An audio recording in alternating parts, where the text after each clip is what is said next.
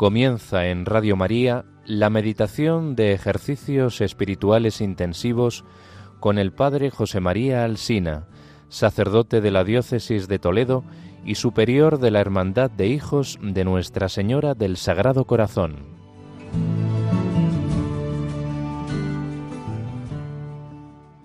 Ya en la víspera de la celebración del Jueves Santo, día en el que vamos a celebrar la institución de la Eucaristía, Vamos a poner nuestra mirada en ese momento en el que Jesús se queda para siempre con nosotros en este sacramento, momento en el que se adelanta, se anticipa ya el sacrificio que va a realizar de una vez para siempre en lo alto de la cruz. Y si hemos pedido a lo largo de la segunda semana ese conocimiento interno de Cristo, ese conocimiento de su corazón, lo vamos a pedir ahora de una manera muy particular, y lo hacemos con la petición de San Ignacio, pidiéndole la gracia a Jesús de conocerle hasta el punto de unirnos con Él. Dolor con Cristo doloroso, quebranto con Cristo quebrantado, pena interna de tanto como Cristo sufrió por mí. Le pedimos a la Virgen nuestra Madre la gracia de poder unir nuestro corazón como ella unió su corazón con el de Jesús en esta hora de la entrega. Dios te salve María, llena eres de gracia, el Señor es contigo, bendita tú eres entre todas las mujeres, y bendito es el fruto de tu vientre Jesús. Santa María, Madre de Dios, ruega por nosotros pecadores, ahora y en la hora de nuestra muerte. Amén. Santa María, Reina de los Apóstoles, ruega por nosotros. San José, ruega por nosotros. San Ignacio y Santa Teresita del Niño Jesús, rogad por nosotros.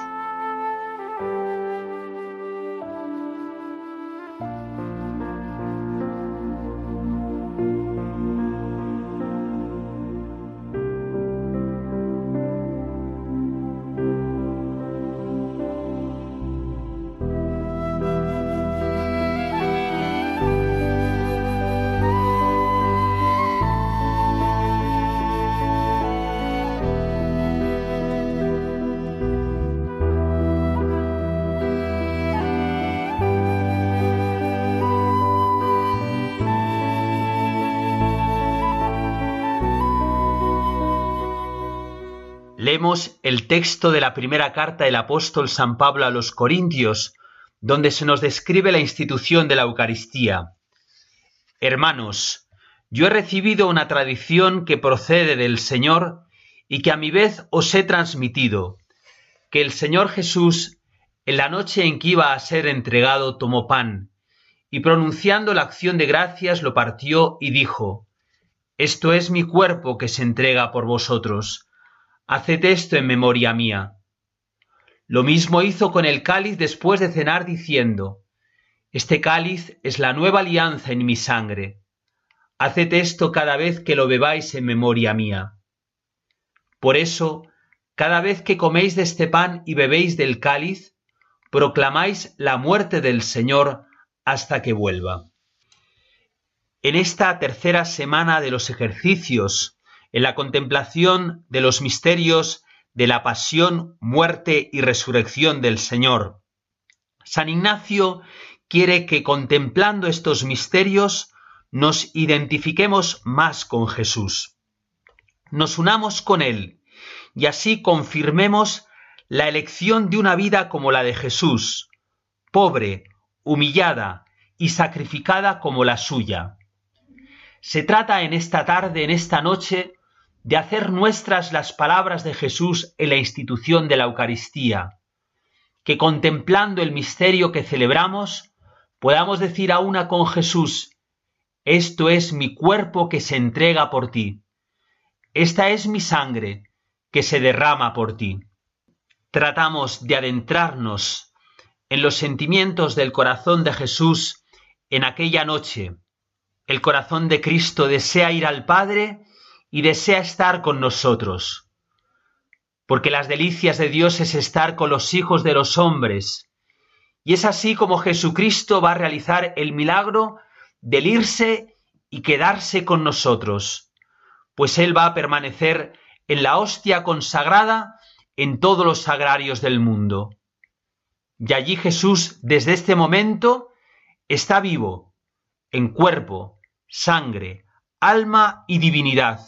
Es decir, con todo su ser de hombre y con todo su ser de Dios, para ser alimento de nuestra vida espiritual.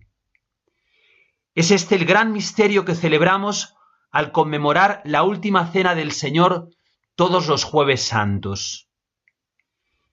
Y el sentido de esta celebración lo encontramos en el ambiente que se respira en aquel lugar donde Cristo celebró la última cena. Es ambiente de memorial, de sacrificio, de despedida. Es ambiente de intimidad. Jesús va a hacer el regalo más grande, su cuerpo entregado, su sangre derramada. Para poder entender el significado de la celebración de la Pascua del Señor, tenemos que remontarnos al Antiguo Testamento, en el que se nos describen diferentes tipos de sacrificios. Entre estos, los sacrificios de expiación de los pecados del pueblo, que se hacían sacrificando un cordero.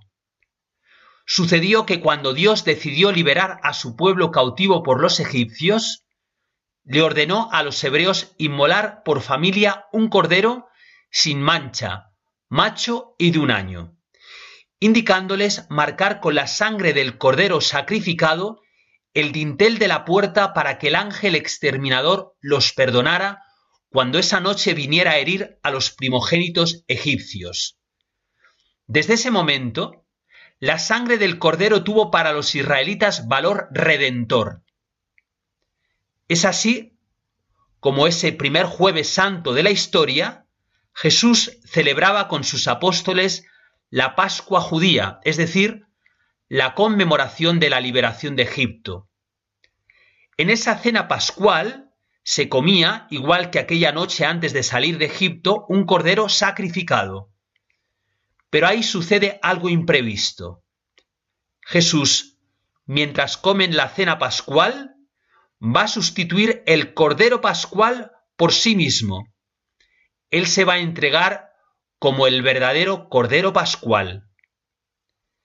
Esto es lo que significan las palabras del sacerdote cuando presentando la hostia consagrada dice, Este es el Cordero de Dios que quita el pecado del mundo.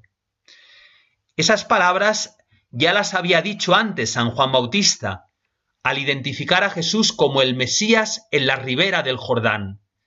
Allí viene el Cordero de Dios, el que quita, el que carga con el pecado del mundo. Pero hay más. En el Antiguo Testamento había otro tipo de sacrificios, los sacrificios de la alianza. La alianza entre Yahvé y su pueblo, por el cual éste se comprometía a cumplir lo pedido por Dios, se sellaba mediante un rito de la sangre. Así dijo Moisés a los israelitas, una vez hecha la alianza, rociándolos con sangre de animales sacrificados. Esta es la sangre de la alianza que Yahvé ha hecho con vosotros conforme a todos estos compromisos. Esa era la antigua alianza. Pero en la última cena, al presentar el cáliz lleno de vino, Jesús dijo, Este es el cáliz de la nueva alianza, la cual se sella con mi sangre ya no es sangre de animales, sino la sangre del Hijo de Dios la que sella una nueva alianza. Jesús está anunciando su muerte, muerte que va a suceder, como sabemos, al día siguiente. Él va a ser el verdadero Cordero sacrificado, sacrificado en lo alto de la cruz, y su sangre derramada, con la cual va a sellar la nueva alianza. El cuerpo entregado y su sangre derramada hacen de la muerte de Jesús un singular sacrificio de alianza, que sustituye la antigua alianza del Sinaí por esta nueva alianza, en la cual el Cordero es Cristo, y en la que no se derrama sangre de animales, sino nada menos que la del mismo Hijo de Dios. Lo que nos tiene que sobrecoger en este momento, la contemplación de este misterio, de la Eucaristía como el sacrificio de Jesús, es que todo esto lo hace por mí. San Ignacio insiste en que consideremos durante la tercera semana que por mis pecados Jesús va a la cruz. Por mí significa por amor a mí, por mis pecados, en mi lugar. Ese es el por mí de Jesús. Dejemos que Jesús nos diga que Él se queda en la Eucaristía, Él se sacrifica en cada Eucaristía, por mí. En esta nueva alianza, alianza que es perfecta, Jesús me redime de mis pecados y me asegura para siempre el acceso a Dios y la posibilidad de vivir unido a Él, de esta forma tan única y particular, mediante la recepción de su cuerpo y de su sangre en la comunión. Sacramento de salvación que nos deja instituido en el primer jueves santo de la historia. El significado de este misterio de fe que es la presencia real de Jesucristo en la hostia consagrada y el sentido del sacrificio de Cristo en la cruz está expuesto de manera elocuente en la película de la Pasión de Mel Gibson. En este filme vemos que al llegar a Jesús al Gólgota, soltando la cruz, mira al cielo. Enseguida cambia la escena a la última cena, cuando le son presentados a Jesús los panes cubiertos con un paño. De inmediato, la imagen hace que volvamos al Calvario y veamos a Cristo siendo despojado de sus vestiduras. El cuerpo desnudo del Calvario es el mismo cuerpo del pan de la cena, Corpus Christi.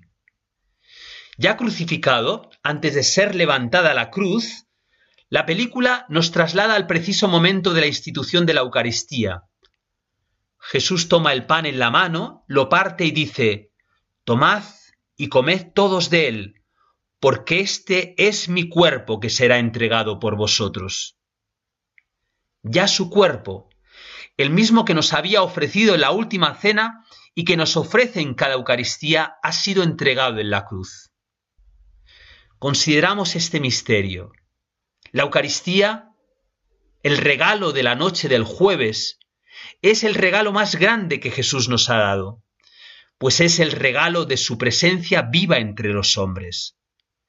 Es cierto, se ha quedado escondido en la hostia consagrada, pero no podemos decir que su presencia no es real por el hecho de no poderlo ver.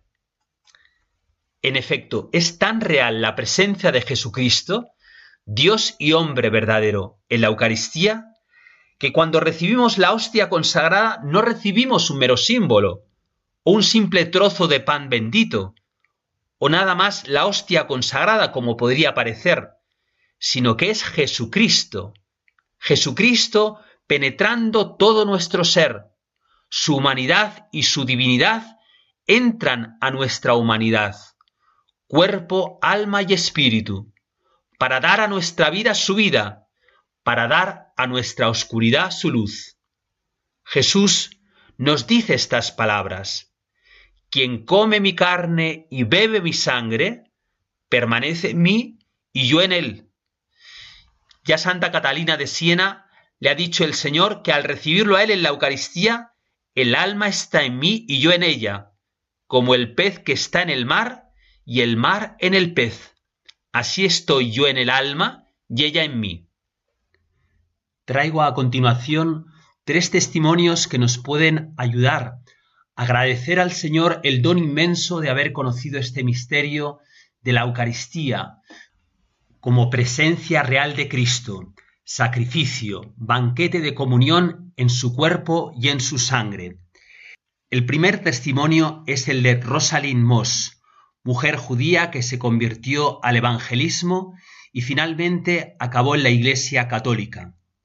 Fue criada en un hogar judío practicante, con gran emoción ella cuenta cómo su familia cada año celebraba la Pascua, recordando cómo Dios los salvó de la opresión terrible de Egipto y los llevó por el desierto hasta la tierra prometida. Rosalind describe la preparación de comida pascual, especialmente el cordero. Cuando se le escucha a esta mujer, se da cuenta que los rituales descritos en la primera lectura continúan hasta hoy en día en hogares judíos. Ya como adulto, Rosalind hizo un descubrimiento dramático. Leía cómo los hebreos habrían recibido el perdón de los pecados. Cada año ponían sus manos sobre un cordero para transmitir simbólicamente sus pecados al animal. Después de leer los pasajes del Antiguo Testamento sobre el cordero de sacrificio, leyó solamente un versículo del Nuevo Testamento, el versículo donde Juan el Bautista indica a Jesús y dice, Este es el Cordero de Dios. Después de mucha oración y estudio, ella acepta a Jesús como el verdadero Cordero Pascual y se hace evangelista. Durante 18 años siguió a Jesús como cristiana evangélica. No obstante, iba a tener una conversión más profunda cuando escuchó a un hombre llamado Scott Hahn. El doctor Scott Hahn era un ministro protestante que también se convirtió a la fe católica. En una de sus charlas subrayó algo que muchos estudiosos bíblicos no ven. El sacrificio pascual, dijo, no está completado hasta comer el cordero. Pues por supuesto, pensó Rosalind, hay que comer el Cordero Pascual. Esa pista le hizo averiguar lo que la Iglesia Católica enseña sobre la Eucaristía, que es un banquete sagrado en que recibimos el cuerpo y la sangre, el alma y la divinidad de Jesús. Por la gracia, tuvo deseo ardiente de recibir la Eucaristía, y lo hizo en el año 1995 durante la vigilia pascual cuando hizo su profesión de fe como católica. Cuando leo el relato inspirador de Rosalind Moss y de otros convertidos, me hace preguntar si nosotros los católicos valoramos suficientemente el gran don que recibimos en la Eucaristía. Qué agradecidos debemos de estar por el amor infinito de Dios al regalarnos la presencia viva de Jesucristo en la hostia consagrada.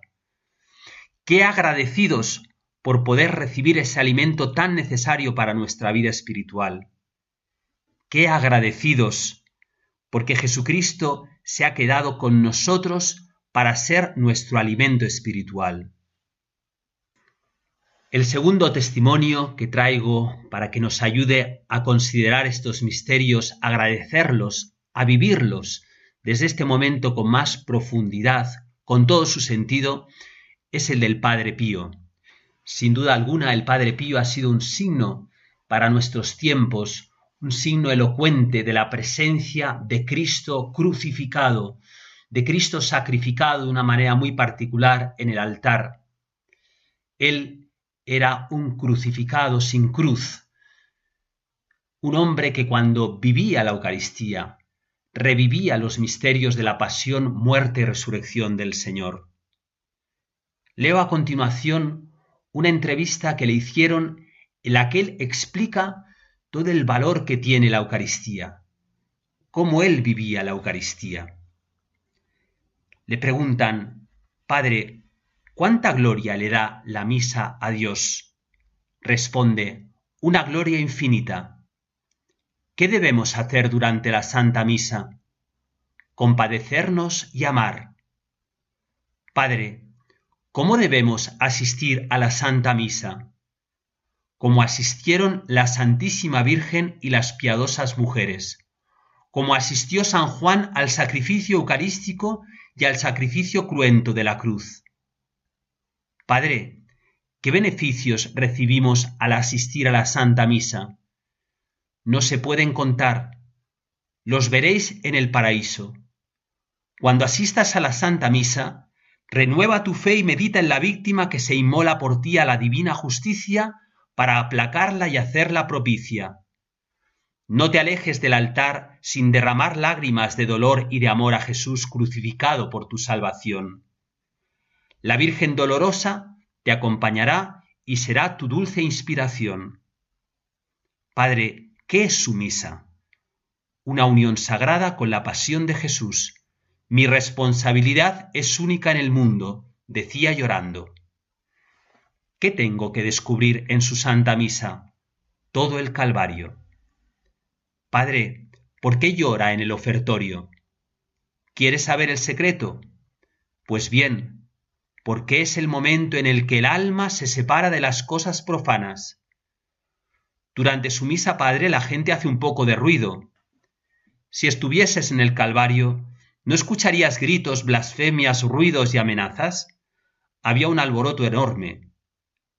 ¿No le distraen los ruidos? Para nada. Padre, ¿por qué sufre tanto en la consagración? No seas malo, no quiero que me preguntes eso. Padre, dígamelo, ¿por qué sufre tanto en la consagración? Porque en ese momento se produce realmente una nueva y admirable destrucción y creación. Padre, ¿por qué llora en el altar? ¿Y qué significan las palabras que dice usted la elevación? Se lo pregunto por curiosidad, pero también porque quiero repetirlas con usted. Los secretos del Rey Supremo no pueden revelarse sin profanarlos. Me preguntas por qué lloro, pero yo no quisiera derramar esas pobres lagrimitas, sino torrentes de ellas. ¿No meditas en este sagrado misterio? Padre, ¿sufre usted durante la misa la amargura de la hiel? Sí, muy a menudo. Padre, ¿cómo puede estarse de pie en el altar? Como estaba Jesús en la cruz. ¿En el altar está usted clavado en la cruz como Jesús en el Calvario? ¿Y aún me lo preguntas? ¿Cómo se halla usted como Jesús en el Calvario? ¿Sufre usted la sed y el abandono de Jesús? Sí. ¿En qué momento? Después de la consagración. ¿Hasta qué momento? Suele ser hasta la comunión. Usted ha dicho que le avergüenza decir busqué quien me consolase y no lo hallé. ¿Por qué? Porque nuestro sufrimiento de verdaderos culpables no es nada en comparación del de Jesús. ¿Qué es la Sagrada Comunión? Es toda una misericordia interior y exterior, todo un abrazo. Pídele a Jesús que se deje sentir sensiblemente. Cuando viene Jesús visita solamente el alma, el ser entero. ¿Qué hace Jesús en la comunión? Se deleita en su criatura, cuando se une a Jesús en la Santa Comunión, ¿qué quiere que le pidamos al Señor por usted? Que sea otro Jesús, todo Jesús y siempre Jesús. ¿Sufre usted también en la comunión? Es el punto culminante. Después de la comunión, ¿continúan sus sufrimientos? Sí, pero son sufrimientos de amor. ¿A quién se dirigió la última mirada de Jesús agonizante? A su madre. ¿Muere usted en la Santa Misa? Místicamente, en la Sagrada Comunión. ¿Es por exceso de amor o de dolor? Por ambas cosas, pero más por amor. Si usted muere en la comunión ya no está en el altar, ¿por qué? Jesús muerto seguía estando en el Calvario. Padre, ¿Jesús desclava los brazos de la cruz para descansar en usted? Soy yo quien descansa en él. ¿Cuánto ama Jesús, Padre? Mi deseo es infinito, pero la verdad es que por desgracia tengo que decir que nada y me da mucha pena. Impresionantes las palabras del Padre Pío. Este hombre que vivía como vivía la Eucaristía dice que no ama a Dios nada. ¿Qué será nuestro pobre amor Pidámosle a Jesús en estos días en los que celebramos su Pascua, que aumente nuestra fe en este misterio. Le oí a un sacerdote decir que cada día que no vamos a misa, pudiendo ir a misa, es un día perdido. Cada día que no visitamos un sagrario, pudiendo visitar un sagrario, es un día perdido verdaderamente tenemos a Jesús entre nosotros y lo cuidamos? ¿Lo tratamos verdaderamente como el Dios vivo entre nosotros? ¿Nos alimentamos con fervor? ¿Asistimos, como nos decía el Padre Pío, al sacrificio, sacrificando también nuestra vida, poniendo sobre la patena del sacerdote nuestras alegrías y nuestros sufrimientos, nuestros triunfos y nuestros fracasos, todo nuestro ser, alma, vida y corazón. Y el tercer testimonio, el del cardenal Bantuán. en una de las primeras conferencias de estos ejercicios hablada de él este arzobispo vietnamita que estuvo en prisión trece años, un mártir de nuestros tiempos. Fue creado cardenal por el Papa Juan Pablo II en el año 2001 y falleció en el año 2002. Escribía este testimonio de sus años en la cárcel. Cuando me arrestaron, tuve que marcharme enseguida con las manos vacías. Al día siguiente me permitieron escribir a los míos para pedir lo más necesario ropa, pasta de dientes. Les puse, por favor, enviadme un poco de vino como medicina contra el dolor del estómago. Los fieles comprendieron enseguida. Me enviaron una botellita de vino de misa con la etiqueta Medicina contra el dolor del estómago y hostias escondidas en una antorcha contra la humedad. La policía me preguntó ¿Le duele el estómago? El cardenal respondió sí. Aquí tiene una medicina para usted. Nunca podré expresar mi gran alegría diariamente con tres gotas de vino y una gota de agua en la palma de la mano, celebré la misa. Este era mi altar y esa era mi catedral. Era la verdadera medicina del alma y del cuerpo, medicina de inmortalidad, remedio para no morir, sino para vivir siempre en Jesucristo, como dice Ignacio de Antioquía. A cada paso tenía ocasión de extender los brazos y clavarme en la cruz con Jesús, de beber con él el cáliz más amargo. Cada día, al recitar las palabras de la consagración, confirmaba con todo el corazón y con toda el alma un nuevo pacto, un pacto eterno entre Jesús y yo, mediante su sangre mezclada con la mía. Han sido las misas más hermosas de mi vida. Recuerdo que durante la pandemia, que en nuestro seminario no sabíamos qué hacer ante tanta desolación de la gente que nos llamaba, que preguntaba qué hacer, y nosotros lo único que podíamos hacer en ese momento era rezar. Y les dije a los seminaristas, mirar, mientras estén las restricciones, vamos a exponer el Santísimo todos los sábados por la noche y los pasaremos enteros en adoración, para que todas las personas que no puedan recibir a Jesús mañana, que es domingo, puedan recibir de una manera espiritual la gracia de Jesucristo en la Eucaristía. Todos los sábados poníamos bajo el corporal en el que se exponía el Santísimo las intenciones de las personas que nos confiaban enfermos, difuntos, necesidades. Varios días teníamos unas cuantas hojas. ¿Y qué deseo más grande se suscitó en los seminaristas de amar más la Eucaristía, de ser buenos sacerdotes. También recuerdo cuando acabó la pandemia, cuando acabaron las restricciones, las primeras misas que celebré ya con pueblo fiel, que me impresionó mucho ver gente que se acercaba con verdadero fervor. A veces el Señor permite estas situaciones que no podemos decir que sean positivas ni buenas, lógicamente, cómo va a ser bueno que nos privemos de la Eucaristía, pero permite, como ha permitido los mártires en épocas de persecución, para que valoremos más lo que tenemos. Es un regalo tan grande tener tanta facilidad para asistir a la Eucaristía. Y cuidado, que dentro de unos años ya no será tan fácil, especialmente para algunos lugares. Estos días del seminario están saliendo las cifras de las vocaciones y hay un descenso tremendo de las vocaciones en España. Las razones son muchas, ¿no?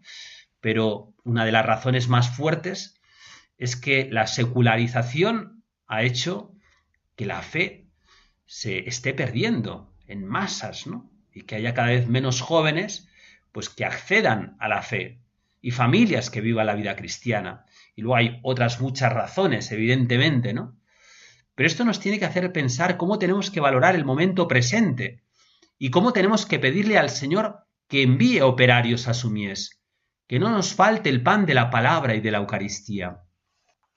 Hacemos una breve pausa para darle gracias al Señor por el don inmenso de la Eucaristía, para poner nuestra mirada en ese sacrificio que se está realizando ahora en miles de lugares del mundo. Examinémonos qué lugar ocupa la Eucaristía en nuestra vida, cuál es mi relación con Jesús Eucaristía. Y en tercer lugar, en este silencio, en esta pausa, hacemos una oración muy particular para que el Señor siga suscitando en el corazón de los jóvenes llamadas generosas para que no nos falten santos sacerdotes.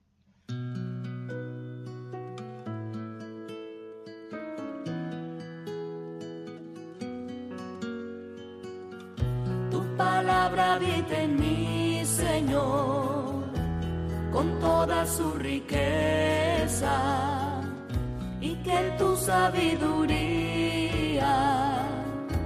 me instruya y amoneste para así cantar alegre, lleno de gratitud,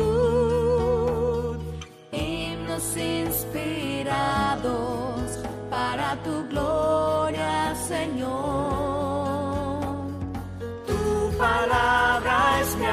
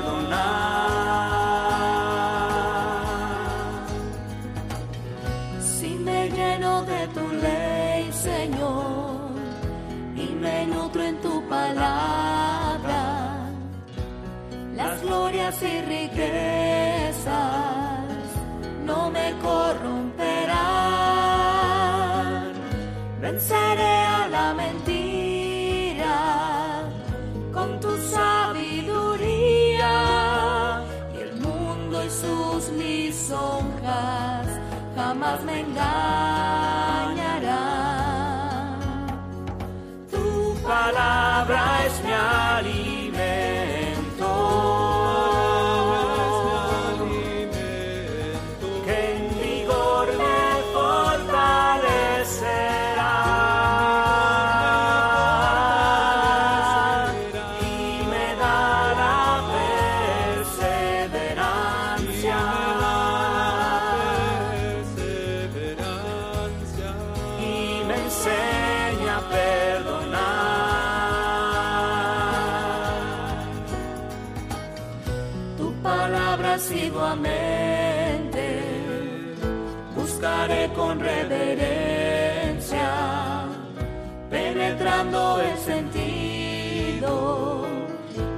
Transformando mi vida. Rebosa de alegría, mi alma por tu palabra y mi corazón te canta himnos y cánticos de amor.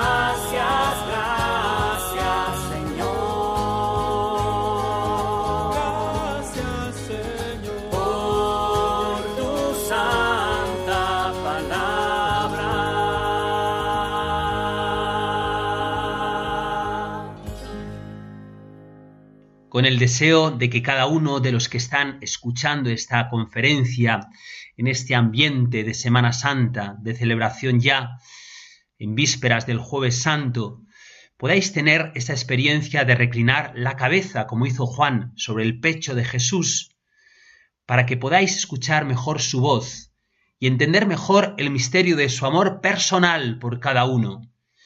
Cogidos de la mano de un gran santo también eucarístico en San Julián Eymar, vamos a acercarnos todavía más a este misterio de la Eucaristía desde una perspectiva, como respuesta a la necesidad que tiene todo corazón humano. En primer lugar, la razón de la Eucaristía cuál es? El amor que Dios nos tiene. San Agustín de Hipona resumió de un modo bellísimo el sentido de la vida del hombre en aquella expresión conocida. Nos hiciste, Señor, para ti, y nuestro corazón está inquieto hasta que no descansa en ti. Por muchas vueltas que queramos darle, el hombre está hecho para la felicidad, y la búsqueda de la felicidad nos mantiene en estado permanente de inquietud, hasta que como fruto de esa búsqueda nos encontramos con aquel ante el único que podemos exclamar, Oh Dios mío, para ti has hecho mi corazón. Sí, el corazón del hombre tiene por naturaleza necesidad de amar y ser amado, porque venimos de un acto creador que tiene como origen y fuente el amor de Dios todo lo que es Dios y ha salido de sus manos, tiene como razón de ser nada más y nada menos que el amor. Por esta razón, cuando nos preguntamos por qué Dios se hizo hombre, nos encontramos esta respuesta, por amor. Y como prolongación de su encarnación en el tiempo se ha quedado en la Eucaristía. ¿Por qué se ha querido quedar en la Eucaristía?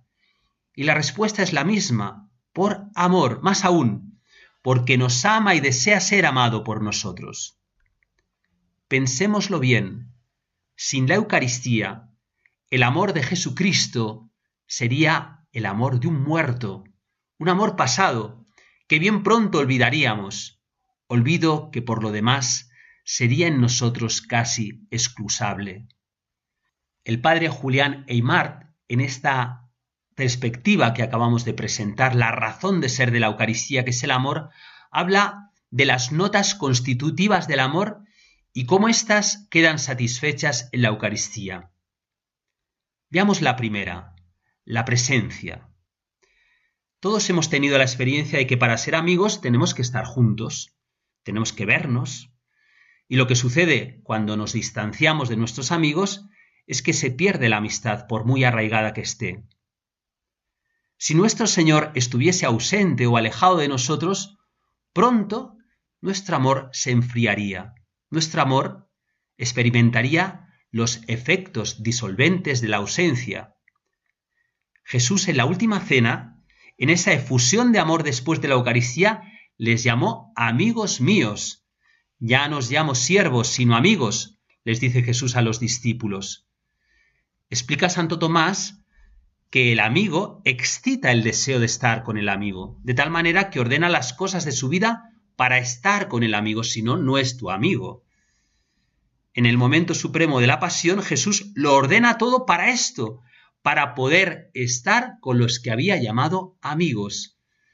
Esta es una de las principales razones de su presencia permanente en la Eucaristía. La amistad, lo sabemos por experiencia, se forja en la presencia y señala Aristóteles, para ser amigos hay que conversar. Ciertamente, el amor del amigo exige verlo, oírlo y poder conversar con él.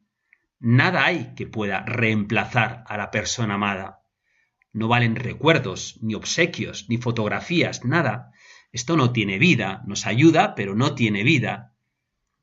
En el huerto de los olivos nos dice el Evangelio, abulsus est, se arrancó. Es decir, le costó separarse de sus apóstoles, porque como reza el libro de los Proverbios, la delicia de Dios es estar con los hijos de los hombres. Para Jesús hay una alternativa. Quiere ir al Padre, pero quiere estar con nosotros. Lo que no puede la inteligencia y la voluntad humana lo puede el amor de Dios, de tal modo que podríamos llamar a la Eucaristía el sacramento del irse y del quedarse. Hagamos un esfuerzo por entrar en ese misterio imaginándonos un diálogo entre el Padre y el Hijo. Le dice el Hijo, esto de que tengo que pasar del mundo a ti, el Padre confirma al Hijo, sí, es el designio eterno. El Hijo parece apuntarle, pero ¿no podría quedarme un poco más? He pensado una manera, transustanciación. En el pan, que está en todos los continentes. El padre le dice, pero has pensado bien que el pan conserve todos los accidentes. Eso es mucha humildad. Y sigue el padre, pero ¿a quién damos el poder de transustanciar? El hijo no duda en afirmar a los sacerdotes. Ante la extrañeza de tal locura, el padre le dice, pero si son hombres, pueden ser sacrílegos, que te dejen en los agrarios abandonados, que te toquen con manos impuras.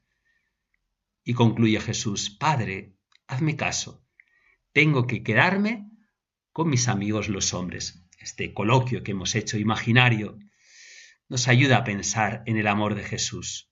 Dice Julián Eymart, bien lo sabía Jesucristo, nada hubiera podido reemplazar a su divina persona. Nos hace falta Él. ¿No hubiera bastado su palabra? No, ya no vibra no llegan a nosotros los acentos tan conmovedores de la voz del Salvador. ¿Y su Evangelio? Es un testamento. ¿Y los santos sacramentos no? ¿No dan la vida? Sí, mas necesitamos al autor de la vida para nutrirla. ¿Y la cruz? La cruz, sin Jesús, contrista el alma. Pero la esperanza, sin Jesús, es una agonía prolongada. Los protestantes tienen todo eso y sin embargo, qué frío es el protestantismo, qué helado está. ¿Cómo hubiera podido Jesús, que nos ama tanto, abandonarnos a nuestra triste suerte de tener que luchar y combatir toda la vida sin su presencia? Y concluye así, y concluye así esta primera nota sobre la presencia de Cristo en la Eucaristía. O seríamos en extremo desventurados si Jesús no se hallara entre nosotros, míseros desterrados, solos y sin auxilio, privados de los bienes de este mundo y de los consuelos de los mundanos, que gozan hasta saciarse de todos los placeres, una vida así sería insoportable. En cambio, con la Eucaristía, con Jesús vivo entre nosotros y con frecuencia bajo el mismo techo, siempre a nuestro lado, tanto de noche como de día, accesible a todos, esperándonos dentro de su casa siempre con la puerta abierta, admitiendo y aun llamando con predilección a los humildes. Ah, con la Eucaristía la vida es llevadera. Jesús es cual Padre cariñoso que vive en medio de sus hijos. Esta es verdaderamente la dulce compañía de la amistad sencilla, amable, familiar e íntima. Así tenía que ser. Segunda característica que muestra que la Eucaristía es respuesta a la necesidad del corazón.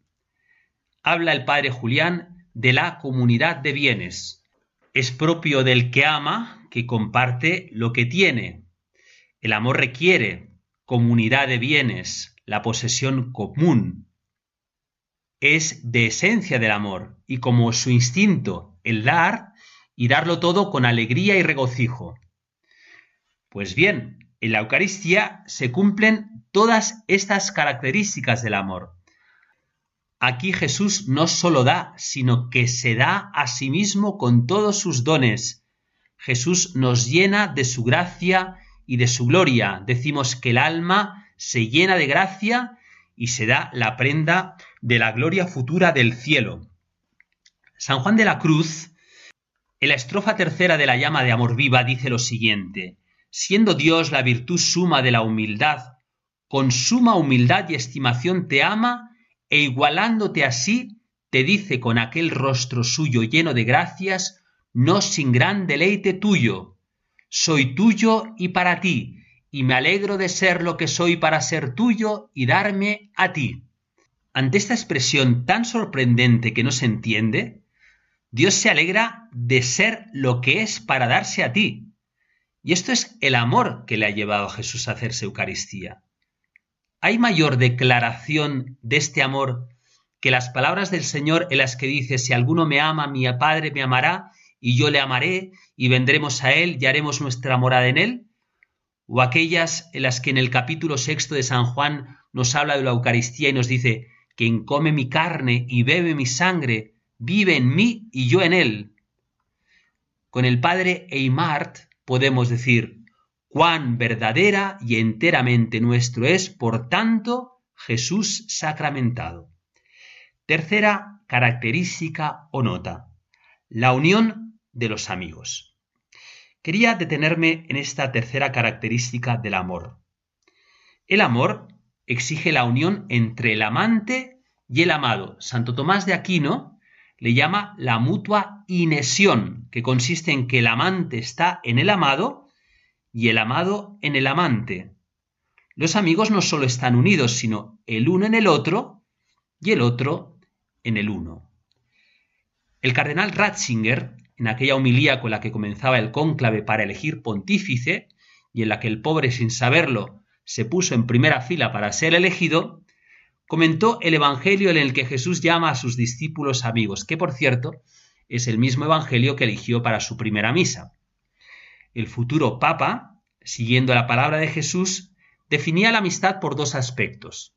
El primero decía, entre amigos no hay secretos, y porque Jesús nos quiere como amigos, nos da a conocer su secreto, su intimidad, es decir, todo lo que escucha del Padre.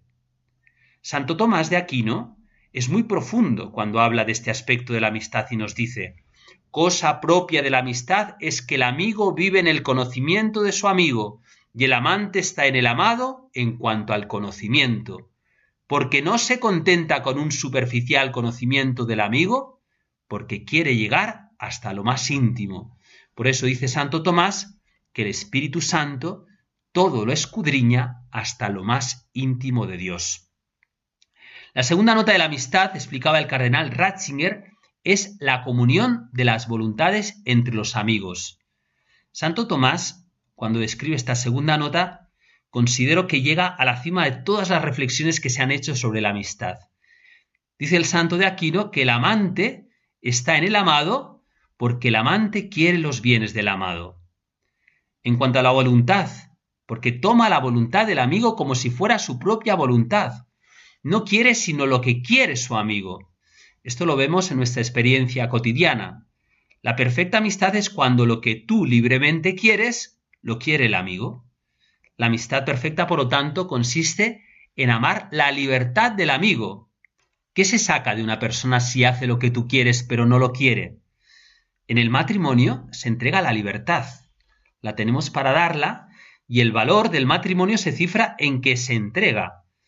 Por la libertad podemos autoposeernos y por la libertad podemos darnos.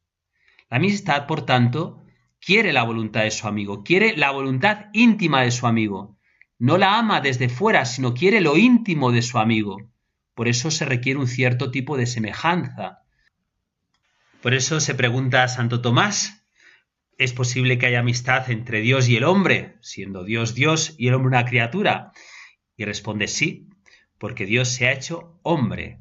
Dios haciéndose hombre nos da su amor, nos da su caridad que nos diviniza y por eso podemos tratar a Dios como semejantes, como amigos. Este es el milagro de la Eucaristía. Con ella Jesús nos hizo sus amigos.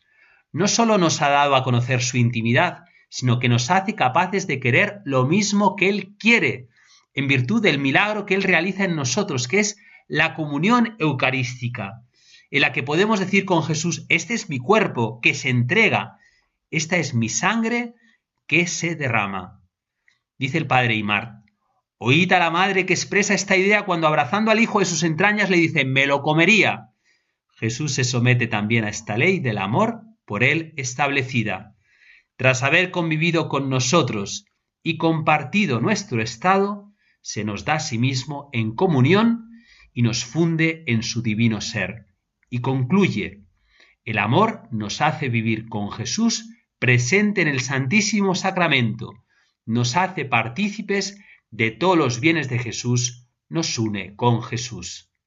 Vemos, por tanto, como todas las exigencias de nuestro corazón han quedado satisfechas en la Eucaristía.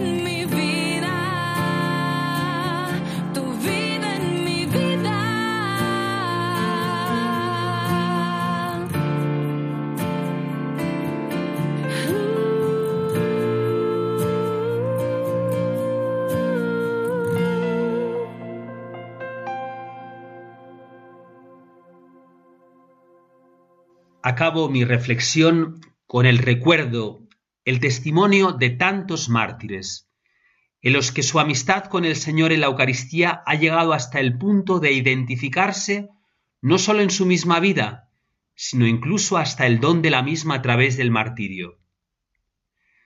Un sacerdote que descubrió su vocación sacerdotal gracias a Santa Teresa de Calcuta, muy amigo mío, el padre Pascual Cervera, y que tuvo el privilegio de trabajar con ella 23 años, me contó esta anécdota. Estaba ejerciendo su ministerio en Nueva York y le llamó la Madre Teresa desde Albania. Había llegado a su tierra natal para después de décadas de persecución la Madre Teresa hacer una fundación de las misioneras de la caridad. Le urgía al Padre Pascual a coger un avión para cuanto antes celebrar la misa en aquella tierra de misión. La razón no quedaban sacerdotes. En Albania habían sido asesinados y deportados todos durante la persecución comunista. Al día siguiente el padre Pascual llegaba a Albania. Se estremeció, nos decía, al contemplar los rostros demacrados de las gentes que pululaban por las calles de la capital, vestidos con harapos y sin saber a dónde ir. Las monjas habían preparado en un descampado un altar para celebrar la misa. Había poca gente. Tocaron una campana de iglesia que estaba sobre el suelo y el padre empezó a celebrar la misa. Se fue llenando en aquel lugar de fieles que al llegar caían de rodillas ante el altar. Habían pasado años sin escuchar una misa. De hecho, no sabían seguirla porque el padre la decía en inglés y las gentes solo recordaban la misa que se celebraba en latín. Nos contaba que el momento más emocionante llegó en la consagración. Cuando levantó con sus manos a Jesús Eucaristía, aquellas humildes gentes entre lágrimas cantaron Christus vincit, Christus regnat, Christus imperat. Al finalizar la misa, el padre quiso preguntarles a las monjas qué eran las piedras que habían traído los fieles, traían piedrecitas, y por qué llevaban todos como un escapulario colgado sobre su pecho. Las monjas explicaron que las piedras eran restos de las iglesias destruidas por los comunistas, y los escapularios eran trozos de tela de los ornamentos de los sacerdotes martirizados. Estas reliquias y el recuerdo de sus sacerdotes les ayudaron a permanecer fieles a Cristo y a vivir deseando que un día Jesús Eucaristía volviera a hacerse presente en aquellas tierras regadas por la sangre de los mártires. Los mártires de la Eucaristía son los mejores testigos de que todo lo que les he dicho es verdad. Ellos nos recuerdan que la Eucaristía es el regalo más grande, es una necesidad del corazón.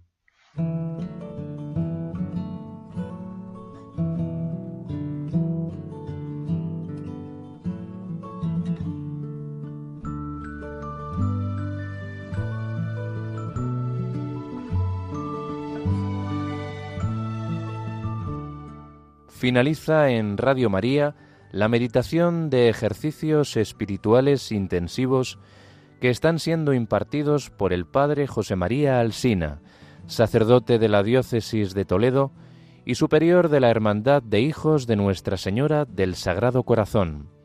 Pueden volver a escuchar esta meditación en el podcast de la página web de Radio María o pedir la grabación de los ejercicios en el 91 822 8010. La próxima meditación van a poder escucharla mañana jueves santo a las 11 de la noche, las 10 en las Islas Canarias.